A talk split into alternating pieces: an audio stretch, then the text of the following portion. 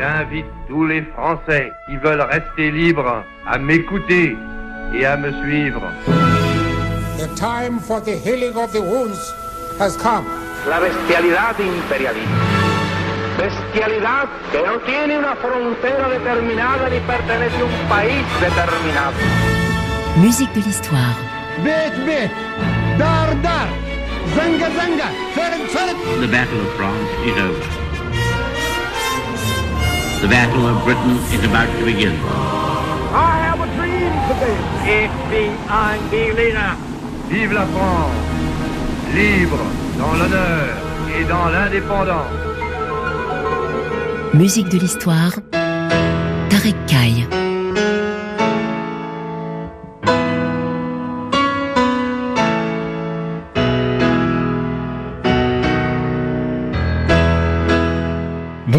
Et bienvenue à toutes et à tous dans ce nouveau numéro de Musique de l'Histoire, votre émission estivale sur RFI qui examine les rapports entre la musique classique, l'histoire et la politique. Au menu de l'émission d'aujourd'hui, Franz Liszt, né en Hongrie en 1811 et mort en Allemagne en 1886. C'est l'un des artistes les plus importants qu'ait connu le 19e siècle. Un compositeur, un instrumentiste hors norme. Pianiste virtuose, il révolutionne l'écriture pour son instrument. Mais Franz Liszt, c'est aussi l'histoire d'un artiste qui transcende les frontières, qui dépasse la notion de pays. Un artiste qui a peut-être œuvré, par le biais de sa musique et à sa manière, à une certaine construction de l'Europe avant l'heure. Comment la politique s'est introduite dans sa musique? Était-il un artiste engagé? Était-il un humaniste? Un révolutionnaire? Un citoyen européen avant l'heure? Un citoyen du monde?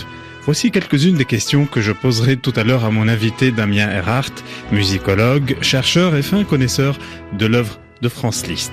Mais tout d'abord, la musique. Qui de nous n'a pas écouté un jour la musique de Franz Liszt, que ce soit à la télévision, à la radio, dans un dessin animé ou tout simplement dans une pub? Eh bien, Franz Liszt, c'est tout d'abord la poésie, la rêverie.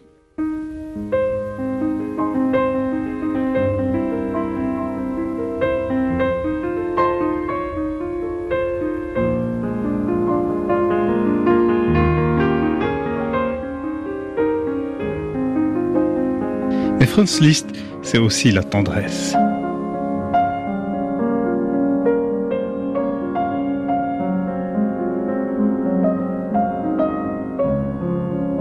Franz Liszt, c'est aussi une certaine légèreté teintée d'humour.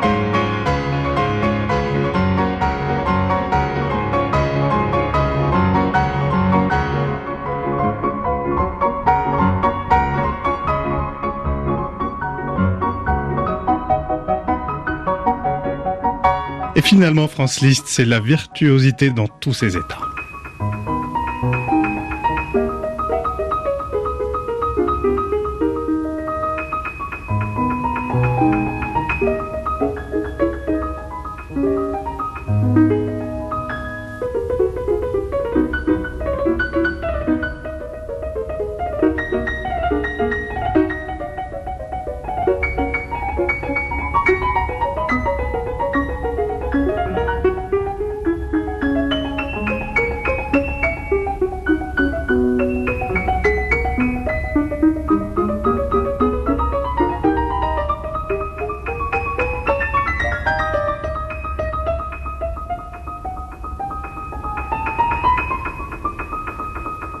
Donc de cette musique extrêmement riche et variée de Franz Liszt et nous avons écouté tour à tour des extraits de Rêve d'amour, de la troisième consolation, des extraits aussi de la deuxième rhapsodie hongroise et de la Campanella, interprétés par des pianistes tels que Aldo Ciccolini, Roberto Sidon ou François-René Duchable.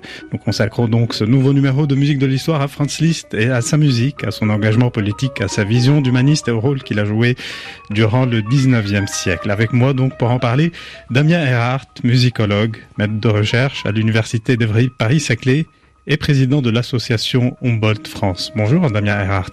Oui, bonjour. Merci d'être avec nous donc aujourd'hui pour parler de Liszt, un de vos compositeurs préférés. On peut dire, ma vie, il ne faut pas l'écrire, il faut l'imaginer, disait Liszt.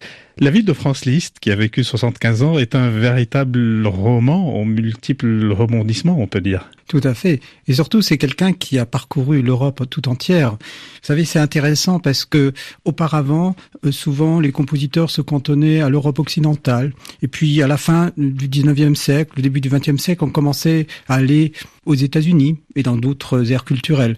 Liszt, c'est vraiment celui qui a parcouru l'Europe tout entière. C'est-à-dire vraiment, on pourrait presque dire de l'Atlantique à l'Oural, hein, si je puis dire. On dit souvent qu'il a été autant à Londres, à Constantinople, à Moscou, à Lisbonne, et il est né justement au cœur de l'Europe, à Reading, qui est actuellement en Autriche et qui à l'époque se situe en Hongrie. Mhm. Ses années d'apprentissage finalement étaient à Vienne, il a passé à Paris, la Suisse, l'Italie, puis ensuite la fameuse Glanzperiode, mhm. hein, une vie finalement de nomade entre 1839 et 1848. Il s'est jamais arrêté, il a parcouru toute l'Europe. Ensuite, il s'est enfin posé en 1848, à un moment où il était Kapellmeister, c'est-à-dire maître de chapelle à Weimar, au service du grand-duc. Et puis, ensuite, dans les années 60, il était à Rome. Et à la fin de sa vie, c'est assez intéressant, il a finalement, il a profité de ce que Rome, Weimar et Budapest euh, lui proposaient de mieux, c'est-à-dire qu'il avait une vie, ce qu'on appelle souvent trifurquée mhm. entre ces trois lieux. Damien Hart euh, List avait un passeport délivré par les autorités autrichiennes dépourvu des renseignements habituels que nous trouvions à l'époque sur les passeports des citoyens ordinaires. C'est vrai, c'est une découverte tout à fait euh, insolite. D'ailleurs, c'est grâce à un collègue, euh, Nicolas Dufetel, qui est un grand spécialiste de liste aussi, qui m'avait fait découvrir ça.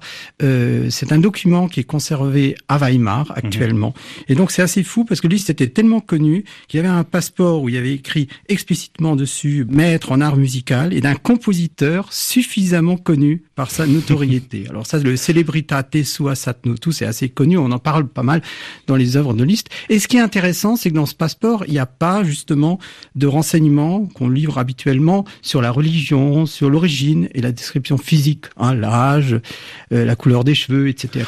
Et du coup, Liszt est présenté comme un sujet du roi de Hongrie, un mec qui a un statut exceptionnel, hein, puisque finalement il a des papiers qui sont en ordre, mais en même temps, quelque, donc il n'est pas sans papier, mais pourtant les caractéristiques de son passeport en dissolvent la fonction, puisqu'il quelque part il se situe au-delà des papiers. Justement, cette formule que vous utilisez, Damien Hart, que j'aime beaucoup, vous dites, je vous cite, que l'identité de Liszt est transnationale, il représente toutes les identités culturelles et transcende la notion même de nation. Plutôt que d'être sans papier, il se situe au-delà des papiers. Tout à fait. C'est-à-dire, euh, le jeune Liszt, finalement, est un peu un continuateur de la citoyenneté culturelle européenne des élites du XVIIIe siècle. Un peu sur le modèle de la culture décentralisée des Habsbourg, sorte de monarchie supranationale.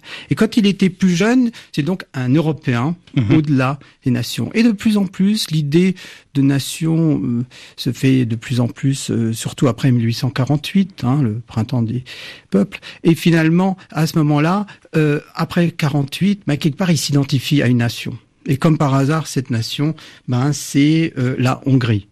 Mais avant d'en arriver là, peut-être cette absence d'attache euh, géographique, euh, c'est peut-être pour cette raison que Liszt admirait beaucoup les, les gitans, cette liberté dont jouissait ce peuple à ses yeux. Oui, il disait aussi que c'était le premier Tsikoena du royaume de Hongrie, le premier, gitan euh, euh, mhm. du, royaume de Hongrie. Et ça, c'est assez intéressant, c'est-à-dire qu'à la fois, euh, il, il a ce côté, à la fois ce, nomadisme, c'est-à-dire qu'il parcourt l'Europe. Hein. Il y a même des collègues qui disent que à l'époque de la période, il n'avait finalement pas de domicile fixe quelque part, même s'il avait pas mal d'argent quand même. Mm. Mais c'est vrai qu'il était, il changeait de lieu continuellement, continuellement, et ça lui plaisait à cette époque-là. Évidemment, à un certain moment, il en avait quand même assez. Il avait peut-être envie de de, se reposer, se reposer un peu à, mm. à, Weimar et euh, qui ne le comprendrait pas. Mais c'est vrai que ça, c'est une part, une partie, un aspect finalement de, de l'œuvre de, de Liszt.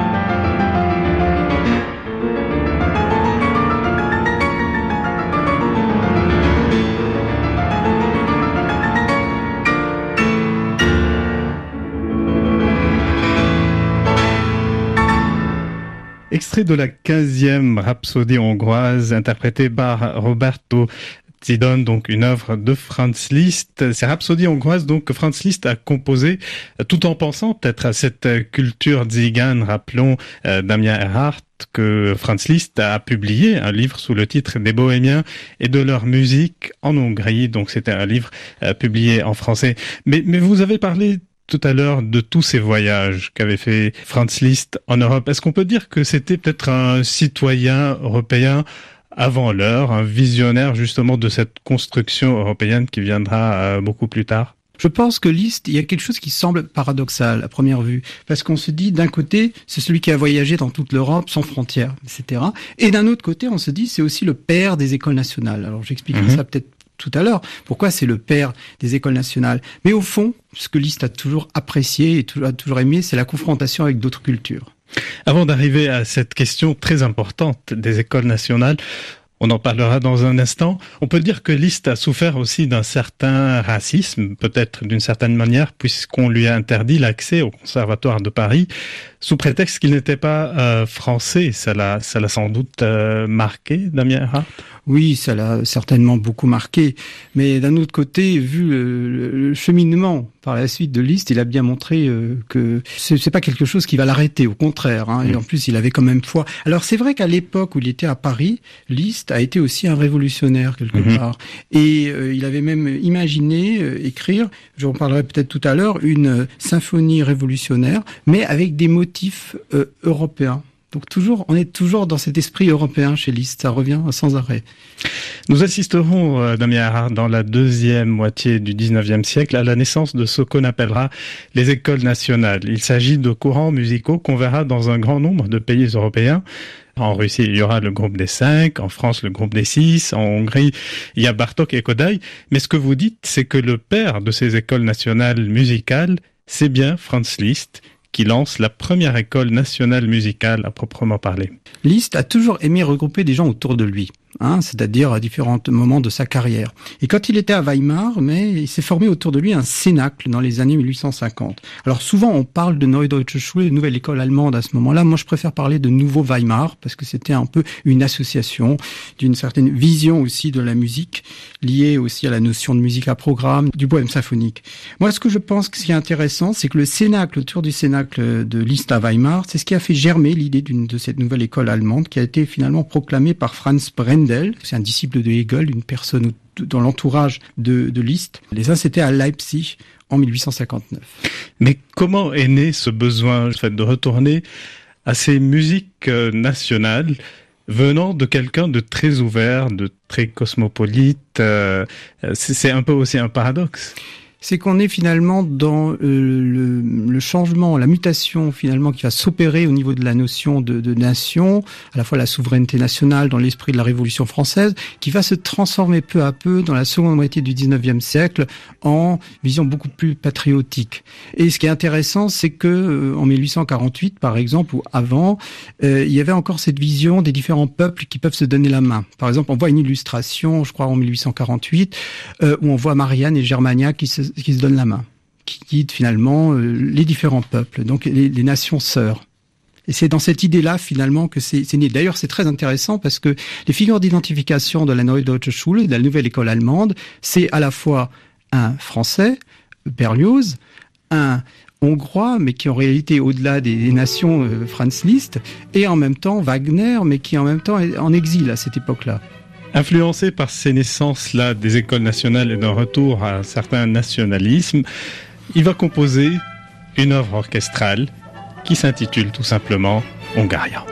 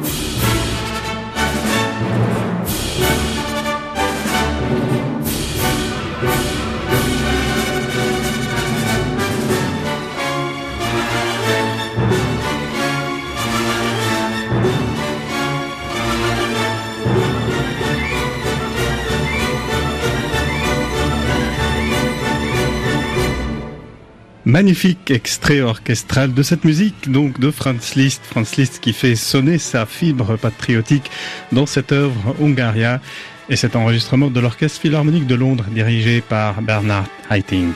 Damien Erhardt, nous continuerons de parler dans la deuxième partie de Musique de l'Histoire de la musique de Liszt, de son engagement humaniste, des événements historiques et nombreux conflits auquel il prendra part de manière directe ou indirecte.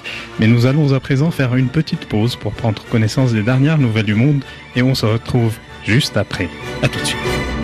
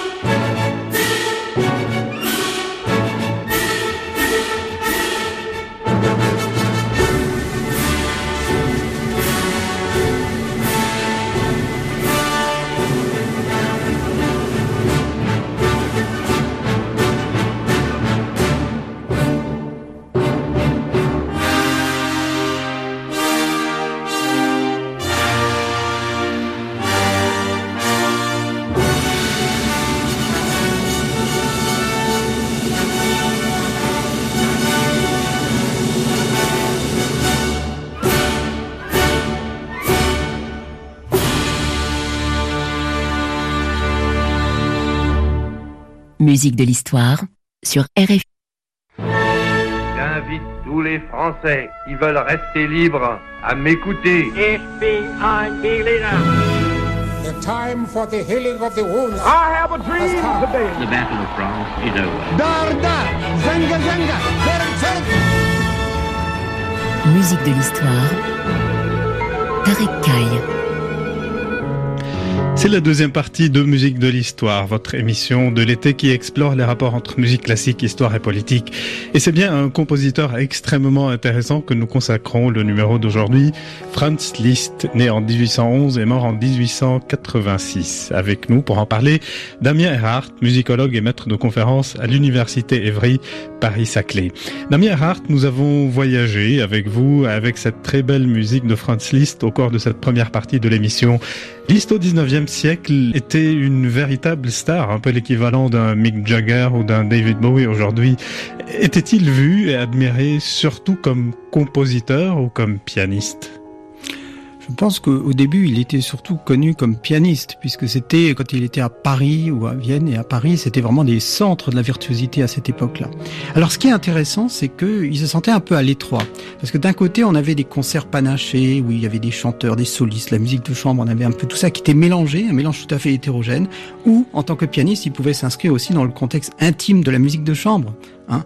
Alors, quelque part, il voulait créer autre chose, et donc il a créé ce qu'on appelle aujourd'hui le récital. Donc c'est à Liszt que nous devons le récital dans la forme que nous connaissons aujourd'hui.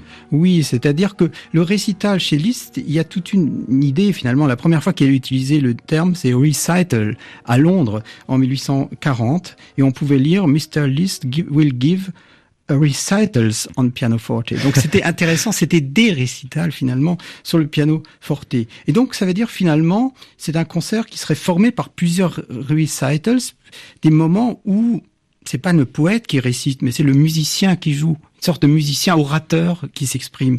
Et donc là, c'est là qu'on fait appel au talent oratoire de Liszt. Il est expansif, il aime convaincre, il aime déclamer au piano et il séduit aussi. hein.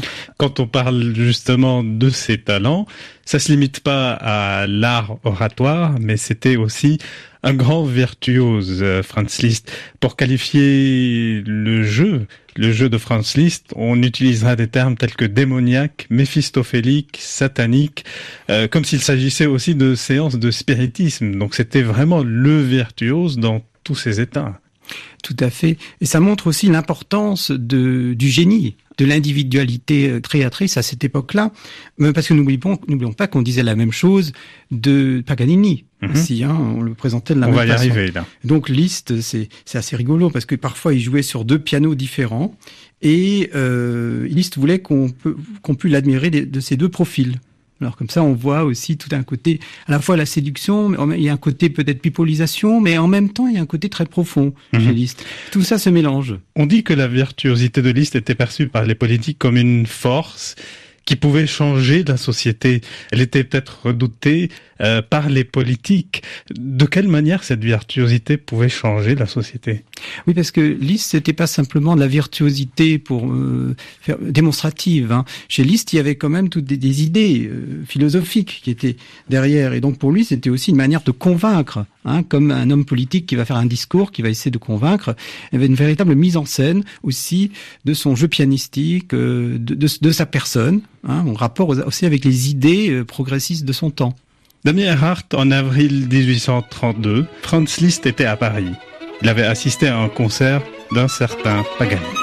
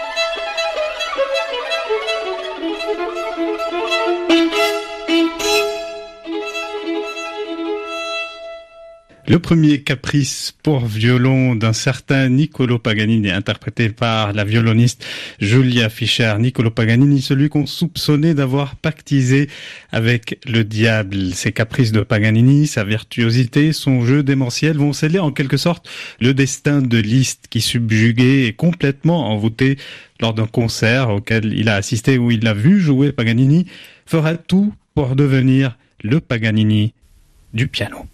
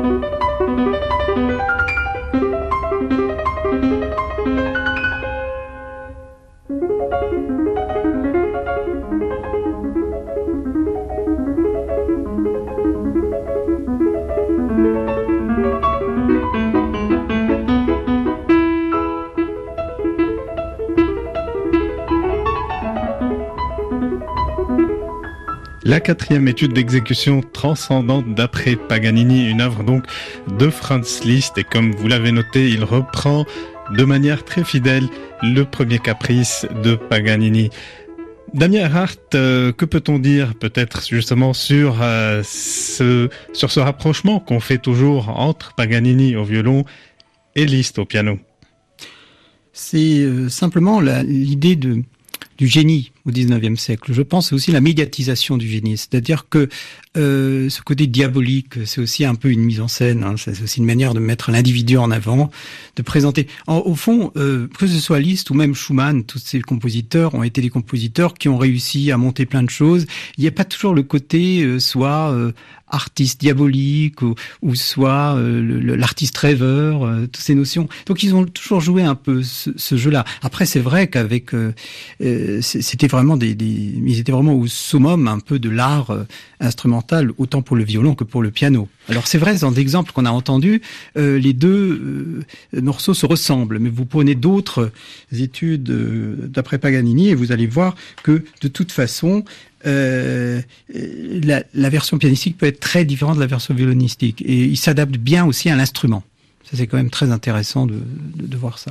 Mais c'est vrai que c'était aussi euh, Robert Schumann a lui-même écrit des variations, des, des pardon, des, des études d'après Paganini. C'était un peu beaucoup de gens faisaient ça. Hein. Liszt n'était pas le seul, mais Liszt c'était celui qui a peut-être le mieux réussi euh, à à trouver un pendant finalement du, du violon de Paganini. Mmh. Pour revenir à cette idée du, du concert, euh, vous dites que Liszt voulait donner au concert une certaine majesté, un certain sublime, pour reprendre vos mots. C'est un peu comme ça que l'idée du récital était née. Il voulait donner, donner de la valeur à l'artiste à l'époque qui avait peut-être perdu un peu cette notion-là d'artiste. De toute façon, euh, Liszt était conscient des problèmes aussi, voulait euh, euh, mettre en avant l'artiste. Euh, par exemple, quand il a tenu salon à Weimar par la suite, euh, dans les années 1850, il tenait absolument à ce que l'artiste soit au centre de son salon. Parce que dans les salons d'artistes parisiens, généralement, on invitait les musiciens, ils passaient souvent par l'escalier de service, on leur donnait une petite enveloppe. Bon, ça se passait comme ça. Et Liszt, il voulait vraiment redonner toute sa valeur à l'artiste. Et donc aussi mettre en avant une forme assez sérieuse de musique, d'où l'exemple aussi de Beethoven et d'autres compositeurs qu'on mettait aussi à cette époque-là en avant. Beethoven et Schumann, c'est des compositeurs qui ont beaucoup euh, permis à, puis ont beaucoup euh, contribué à la diffusion de Beethoven.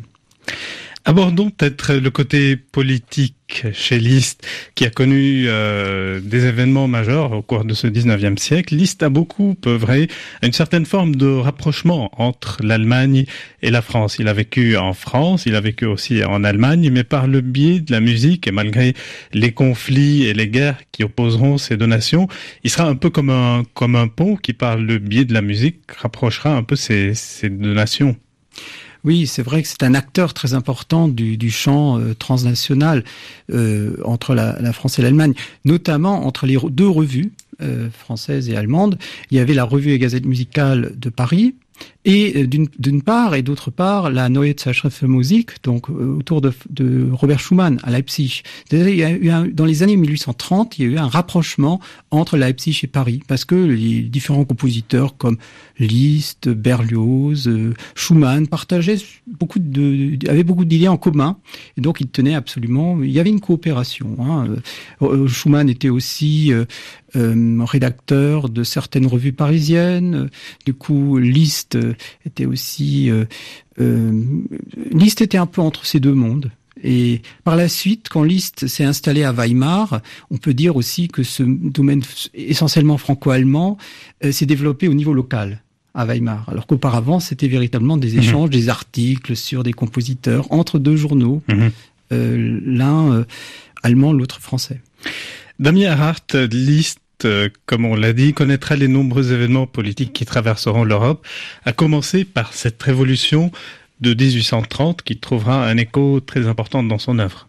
Oui, c'est vrai que en 1830, c'est donc surtout euh, il, éprouve une grande sympathie pour les trois glorieuses Et à cette époque-là, il est influencé par des doctrines aussi socio-économiques et politiques, le saint-simonisme, mais aussi les idées de Lamennais, euh, précurseur du catholicisme social. Tout ça dans les années 1830.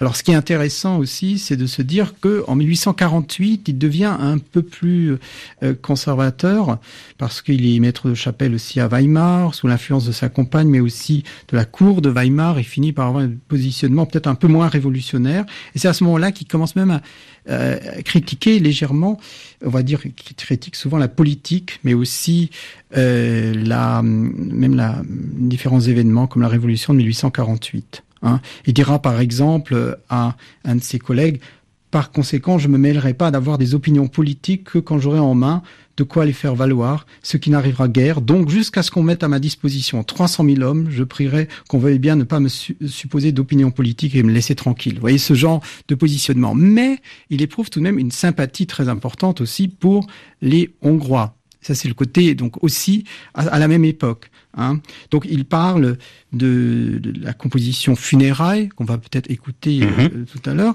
est à la mémoire des officiers hongrois et le premier chef de gouvernement hongrois, le comte Batiani, qui ont été exécutés en octobre 1849 sous la pression de Vienne. Hein. Donc ça, c'est assez intéressant parce qu'on voit qu'il est très sensible à ce grand drame qui est jusqu'ici la plus étonnante page d'histoire de ce siècle. C'est ce qu'il écrit en 1848 à Franz von Dingelstedt. Et donc là, il éprouve vraiment une sympathie pour euh, la Hongrie. Et dans l'œuvre qu'on va écouter tout à l'heure, il y a aussi un peu la marque de Chopin, puisque 1849, c'est aussi la mort de Chopin.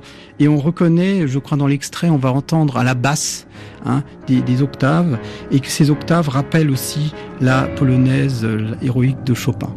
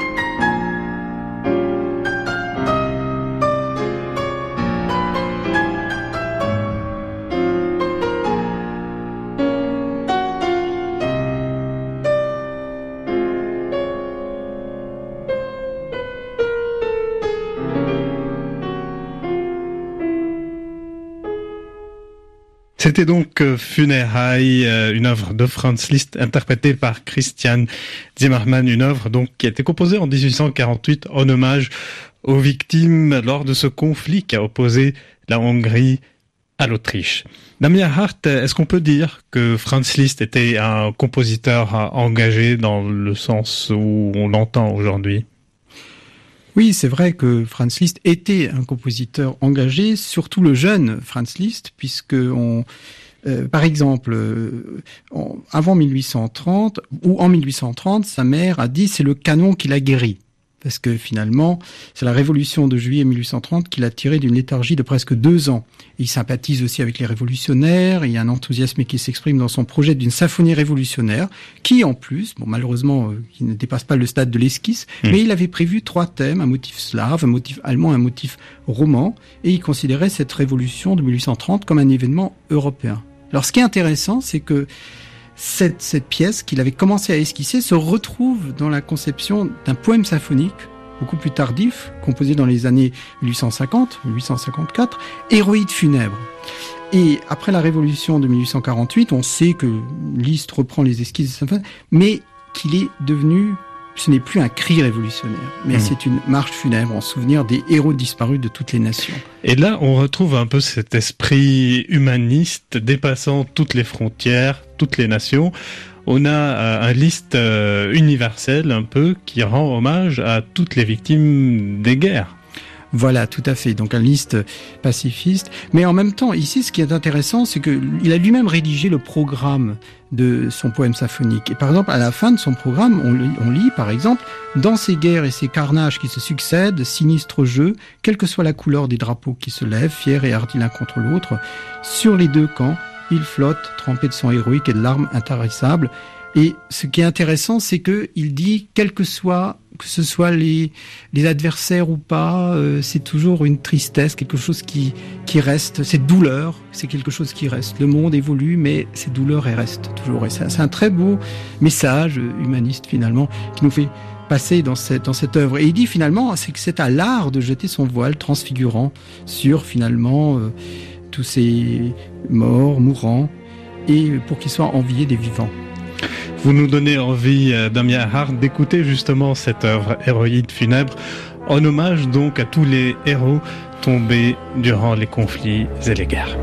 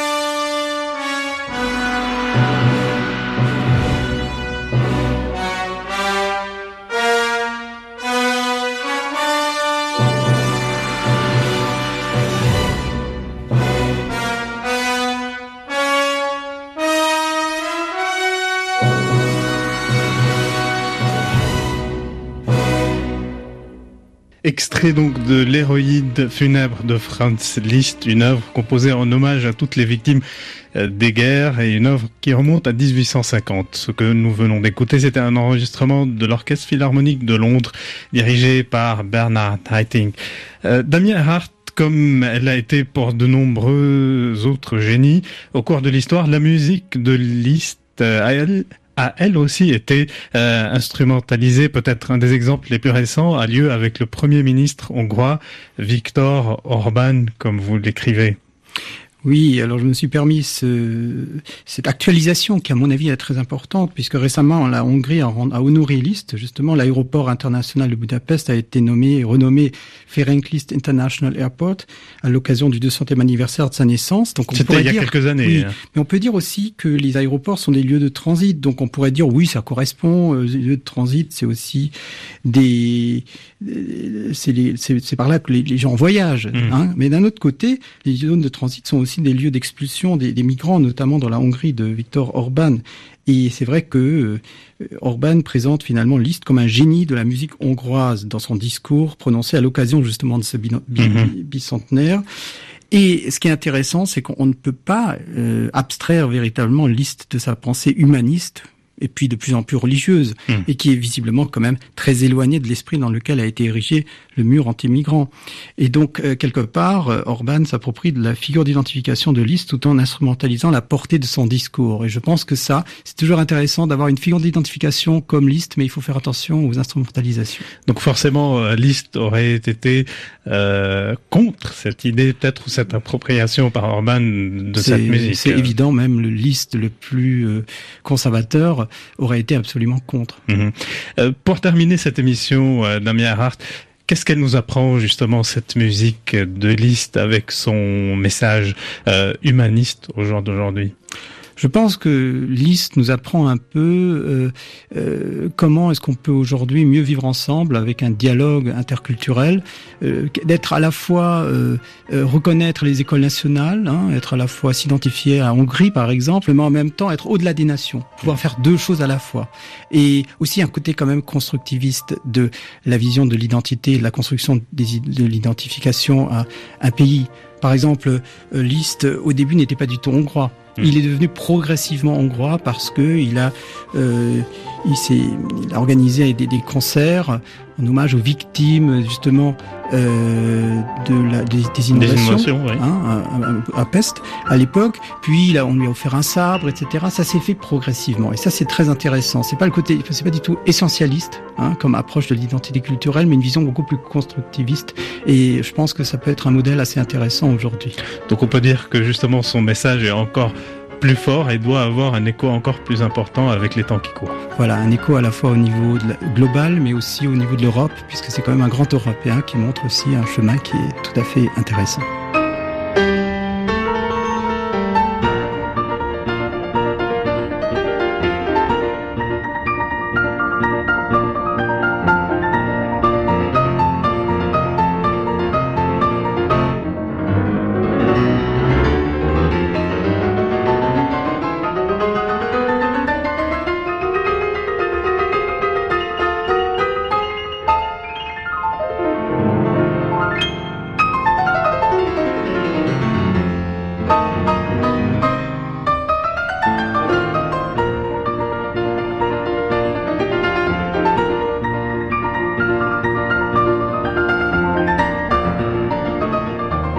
De Don Giovanni de Mozart, donc euh, une œuvre de Franz Liszt qui avait l'habitude de reprendre un peu tous ces airs connus euh, d'opéra et voici une version euh, avec cette virtuosité qu'on connaissait à Franz Liszt. Avec cette musique, musique de l'histoire touche à sa fin. Je remercie Damien Erhardt, musicologue et maître de conférence à l'université de Paris-Saclay et président de l'association Bolt France. Merci beaucoup Damien Harard d'avoir été avec nous aujourd'hui. Voilà, merci beaucoup aussi. Et un grand merci aussi à Lorenzo Danet qui a réalisé cette émission. Quant à nous, chers auditeurs, eh bien, on se retrouve la semaine prochaine pour un nouveau numéro de Musique de l'Histoire, toujours sur RFI, la radio du monde.